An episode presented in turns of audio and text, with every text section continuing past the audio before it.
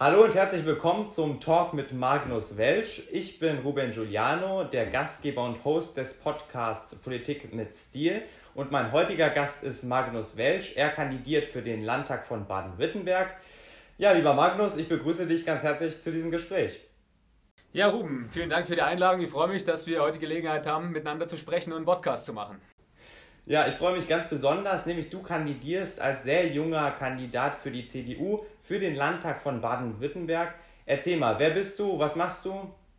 Ja, mein Name ist Magnus Welsch, ich bin 30 Jahre alt, ich komme aus dem Landkreis Heidenheim und ich bin hier der Kreisvorsitzende der CDU. Ich äh, habe politisch, kommunalpolitische Vergangenheit. Ich war in meinem Heimatort fünf Jahre lang im Gemeinderat, dort auch stellvertretender Bürgermeister und Fraktionsvorsitzender beruflich, also ich bin von Haus aus Volljurist, habe äh, Jura studiert und bin seit jetzt knapp drei Jahren in der Innenverwaltung des Landes Baden-Württemberg als Regierungsrat tätig. Bin dort beim Landratsamt in Biberach und äh, erfülle verschiedenste Funktionen, unter anderem auch das Thema Breitbandausbau, aktuell viel Corona-Management und bin auch Justiziar des Hauses. Soweit mein Background und äh, seit 2019 hier Kreisvorsitzender der CDU in Heidenheim. Das ist eine große Aufgabe, ist eine tolle Aufgabe, hier der Parteichef zu sein. Und jetzt seit Februar bin ich der nominierte Landtagskandidat im Wahlkreis. Du hast es gesagt, du hast viele politische Ämter inne, hast also schon eine äh, politische Karriere. Ähm, die hast du zumindest angefangen. Meine Frage wäre jetzt, was hat dich denn dazu gebracht, äh, zu sagen, ich kandidiere jetzt für den Landtag? Was waren deine Ambitionen? Was willst du da machen? Also ich sehe, dass es aktuell eine Zeit ist, die viele Umbrüche bringt.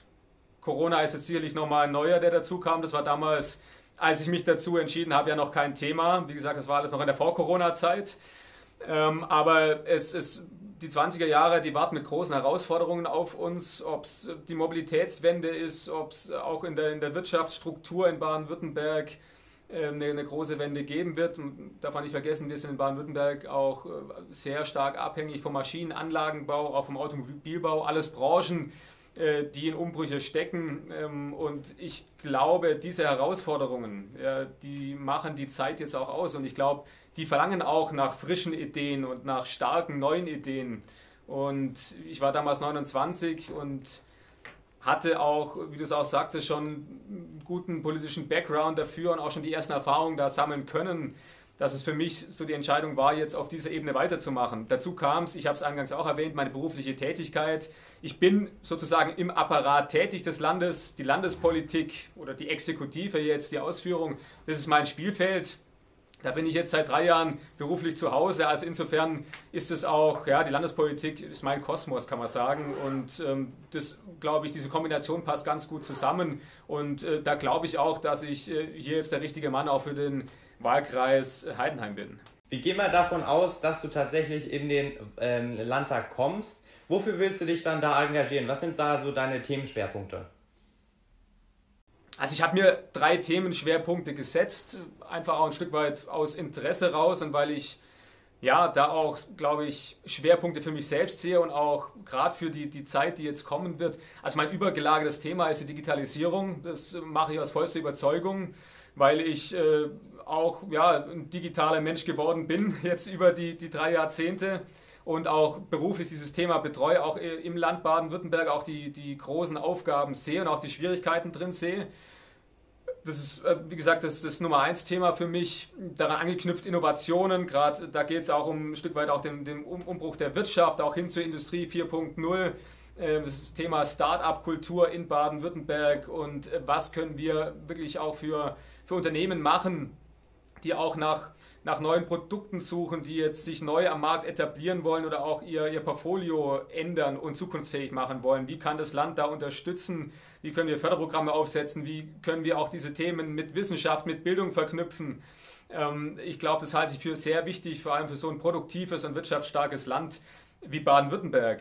Dann ein weiteres großes Thema, was mich, glaube ich, auch schon meine ganze kommunalpolitische Zeit über beschäftigt hat, ist die Finanzpolitik ich war immer auch ein Verfechter der schwarzen Null. Ich stand immer für, für einen starken Haushalt, für einen ausgeglichenen Haushalt. Das war mir auch im, im kommunalen Gremium immer ein großes Anliegen. Auch daran möchte ich irgendwie anknüpfen, einfach weil mich das schon wirklich seit 2014 begleitet und ich eigentlich ja, damals eigentlich gemerkt habe, ähm, das ist so, so ein Stück weit meine, meine politische Kultur, die ich mir oder meine politische Agenda, die ich mir so gegeben habe. Und äh, die möchte ich auch jetzt im Landtag fortsetzen. Ich glaube, das wird auch ein großes, wichtiges Thema sein. Jetzt denkt man gerade mal an die ganzen Ausgaben, an die Verschuldung, die die Corona-Krise jetzt ausgelöst hat.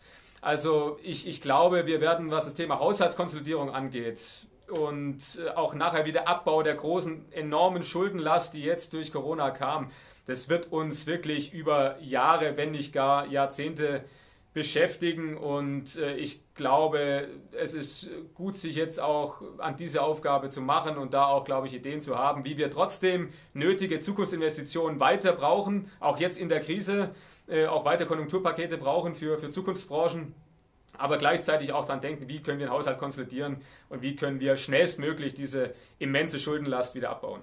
Erzähl uns mal, was läuft denn da alles schief bei der Digitalisierung im, im Ländle?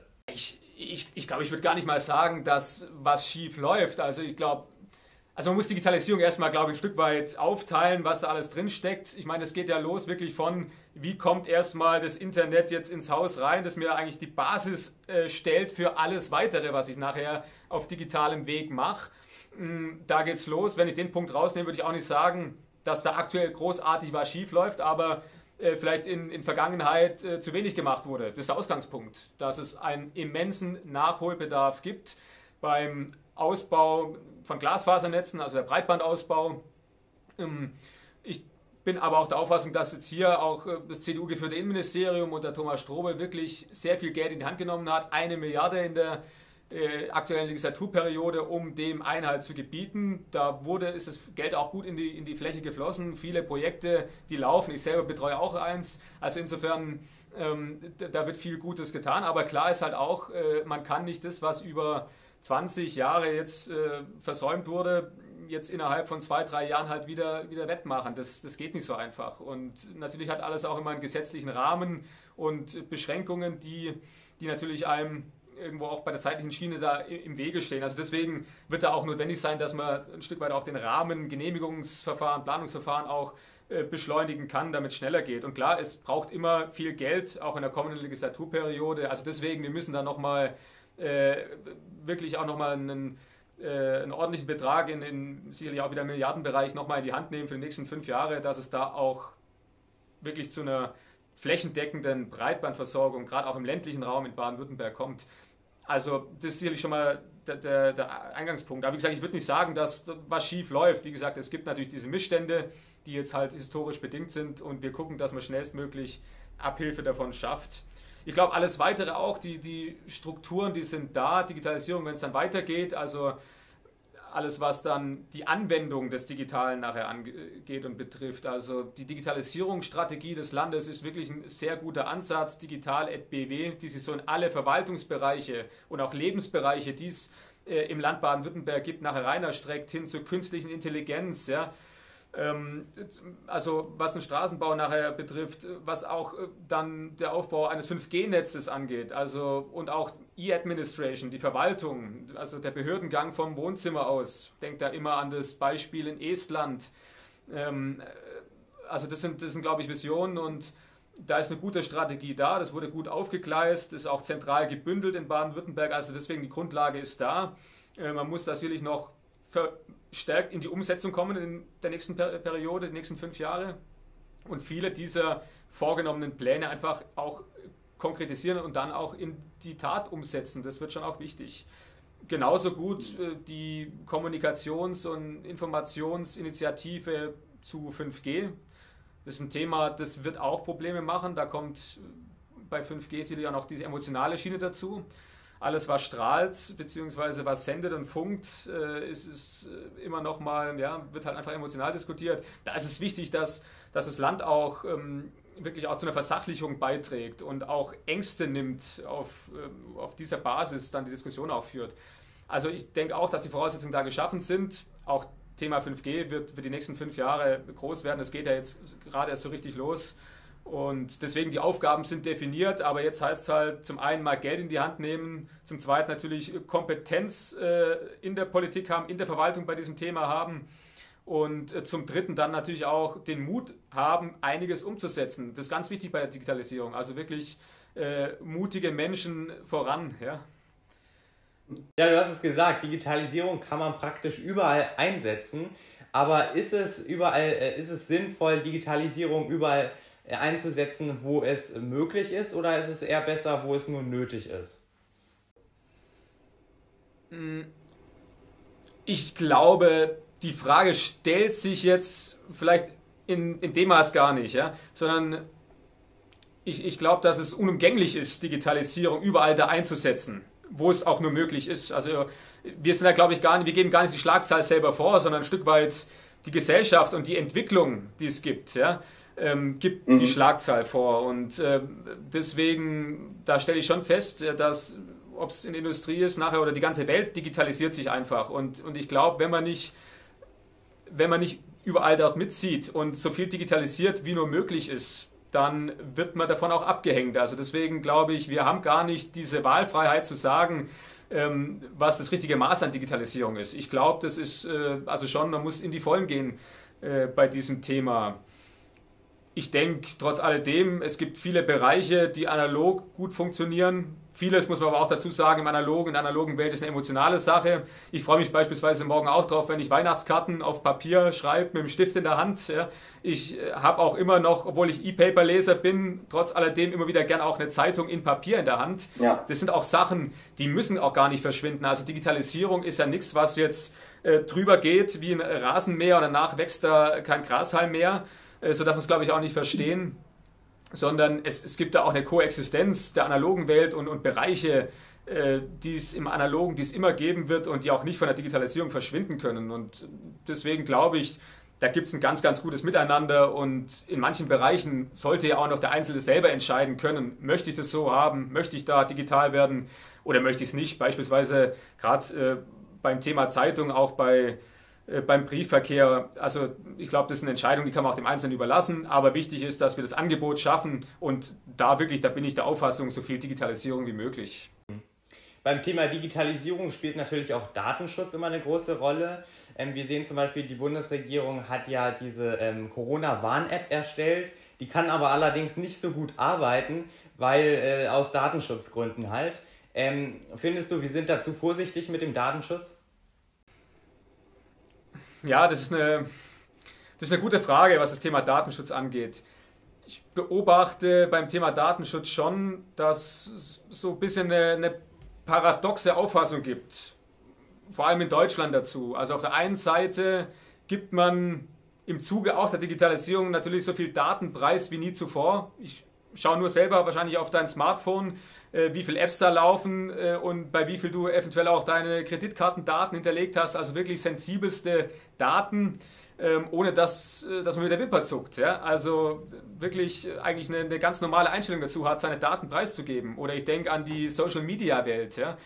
Was tagtäglich ähm, was man da tagtäglich auch drin preisgibt. Auf der anderen Seite, was ich auch beobachte, dann geht man zur Verwaltung oder auf eine Behörde, füllt ein Formblatt aus und ähm, fragt schon bei jedem Feld, muss das überhaupt sein? Muss ich überhaupt dieses Datum angeben? Und wenn ich nachher noch unterschreibe, dann noch viel, viel mehr. Also so das, das große Paradoxon, dieses, ja, das, das geht nicht so richtig Hand in Hand. Deswegen, ich glaube, wir haben noch nicht so einen richtigen Maßstab definiert in Deutschland, welches Level an Datenschutz wir tatsächlich auch wollen. Also ich glaube, das ist eine, eine große gesellschaftliche Frage, die noch nicht so richtig die noch nicht so richtig beantwortet werden kann.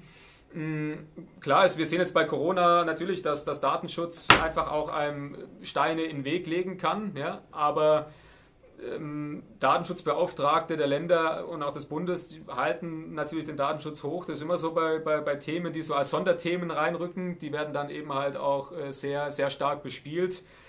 Also ich glaube, da braucht es auch nochmal eine Agenda dazu, äh, die, die man auch vielleicht gesellschaftlich nochmal führen muss die, die Debatte und äh, da bin ich auch gespannt, wie sich da unsere Einstellung dazu ändern wird.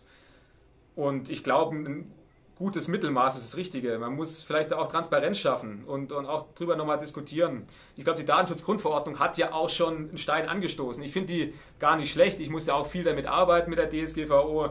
Die hat ja auch, lässt ja auch einen guten Rahmen. Ich glaube, Sinn und Zweck war ja auch, dass man eben gerade die digitale Welt, die Social Media Welt ein Stück weit damit sicherer macht für den Verbraucher in der Datenschutzgrundverordnung. Ich glaube, da bietet auch die DSGVO eine Grundlage, eine gute Grundlage dafür, damit kann man arbeiten.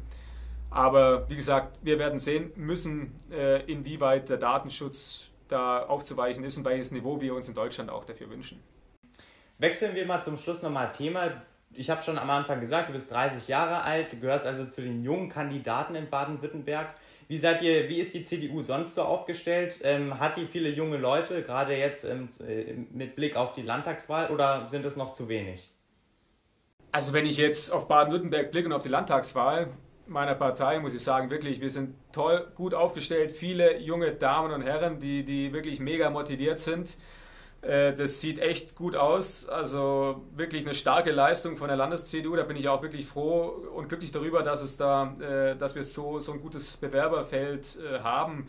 Also wirklich, wenn ich hier jetzt für die Landes-CDU spreche, optimal. Also wirklich, wir gehen da stark in die Landtagswahl. Bundesweit sieht es aber leider nicht so gut aus. Was meinst du, was, was kann man machen, damit ähm, die CDU mehr junge Leute gewinnt? Ja, Herr Ruben, das ist so das große Thema. Wie gesagt, ich war 29, als ich hier Kreisvorsitzender wurde und das äh, beschäftigt mich natürlich seitdem ja auch am meisten. Ja? Also ähm, wir sind eine Partei natürlich, die, die von der Altersklasse bunt gemischt ist, aber natürlich schon natürlich in den älteren Altersklassen etwas breiter aufgestellt als in der jüngeren Alters, Altersklasse. Das ist, das ist einfach so, das, das ist Fakt. Ja? Das ist einfach Fakt, da kann man nicht dran, dran rütteln ich glaube, also ich habe mir viele Gedanken immer wieder dazu gemacht und mache sie jeden Tag. Äh, ich glaube, ein Erscheinungsbild ist das Wichtigste. Also man kann viel über Themen rumdiskutieren. Und, aber am wichtigsten ist nachher, wie, wie stehen wir da, wie sehen wir aus, nachher, wen stellen wir auch vorne ran. Ja? Also ein junger Mensch, ich meine, ich bin auch jung, aber du bist noch jünger. Ähm, ich glaube, du hast einfach auch nur Bock, da mitzumachen, wenn da auch Figuren sind oder wenn es da auch einen Stil gibt in der Partei, der dich jetzt anspricht, der deine Altersklasse anspricht. Und natürlich ist es nicht so, wenn, wenn das ein Stammtisch ist in irgendeinem Hinterzimmer, äh, dann, dann hat jemand mit 16, 17, 18 da keine Lust drauf. Das kann ich auch gut verstehen. Also deswegen, auch wir müssen in der Partei digitaler, offener, moderner werden. Ganz klar auch weiblicher. Wir müssen natürlich die Gesellschaft besser abbilden. Das ist ganz klar. Ähm, wir machen viel digitale Formate jetzt. Ich merke, dass das Feedback gerade in der ganz jungen Generation, gerade in der Generation der Erstwähler, ähm, wirklich gut ist. Also das, das äh, stimmt mich froh. Und äh, trotz alledem ist natürlich immer wieder so ein Stück weit eine Barriere da, in eine Partei einzutreten. Das ist klar. Ich glaube, da hat sich auch gesellschaftlich ein bisschen was, äh, bisschen was verändert. Ist vielleicht auch ein Trend der letzten Jahre jetzt so.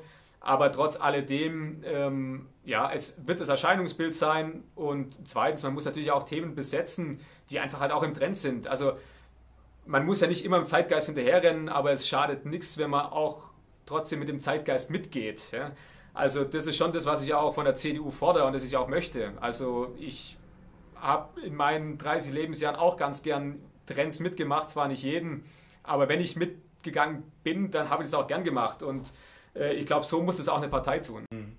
Eine letzte Frage darf natürlich nicht ausbleiben, denn am, 16, am 15. und 16. Januar findet der CDU-Bundesparteitag statt. Welchen Kandidaten unterstützt du? Für wen sprichst du dich aus? Ja, die, die Frage lässt sich ja aktuell nicht vermeiden. Also mir wird sie jeden Tag gestellt. Ähm, also eins vorweg, ich, ich werde heute kein Ergebnis oder keinen Kandidaten dazu nennen, äh, einfach aus dem Grund, ich bin also Bundesdelegierter, ich bin hier Kreisvorsitzender und als allererstes werden das, äh, wird es mein Kreisvorstand oder auch hier äh, der ganze Kreisverband von mir erfahren. Also deswegen an, ja, an den Grundsatz möchte ich mich auf jeden Fall halten ich glaube, das sind drei Kandidaten jetzt im Rennen, jeder mit seinem eigenen Profil, jeder mit seinen eigenen Stärken. Wir hatten Norbert Röttgen jetzt hier im äh, Kreisvorstand eine Diskussion auch mit einigen jungen Menschen aus dem, aus dem Landkreis Heidenheim. Das war eine, eine tolle Diskussion. Es macht auch Lust äh, oder hat Spaß gemacht, ihm zuzuhören und, und das schreit auch nach Zukunft. Das war ein modernes Konzept, was er vorgelegt hat. Nachher, gleich jetzt im Anschluss, diskutieren wir mit Armin Laschet zusammen mit dem Kreisverband Ostalb da bin ich auch gespannt, äh, was, äh, was Armin Laschet sagen wird. Friedrich Merz, der natürlich, ja, sage ich mal, seit, seit einigen Jahren seine Anhängerschaft hat, auch in der Partei. Ein ganz klares Profil, wirtschaftsliberal, auch konservativ. Also deswegen ist es gut, wir haben ein Angebot, wir sind da breit aufgestellt und ich werde mir das jetzt, ich beobachte es jetzt ja schon seit Februar und mache mir da auch meine Gedanken dazu. Man hat ja auch über dieses ganz, ganz schwierige, unwirkliche Jahr auch immer wieder Veränderungen gemerkt. Ja. in der Performance der Kandidaten, sage ich jetzt mal so. Das war, glaube ich, auch Allerdings. zum Teil gar nicht schlecht, dass wir jetzt so viel Zeit hatten. Ich denke, von Februar bis April äh, hätte sich vielleicht der Meinungsbildungsprozess bei manchem anders äh, abgespielt. Aber deswegen, ich nutze jetzt nochmal die Zeit, vor allem die mir jetzt das Restjahr noch lässt, um mich dann auch endgültig auch festzulegen in der ersten Januarwoche. Und ähm, mhm. Nachdem ich dann meinen Kreisvorstand informiert habe, dann bekommst du sofort einen Anruf von mir. Ich warte auf den. ja, lieber Magnus, hat mir großen Spaß gemacht. Vielen Dank. Danke, ja, war cool.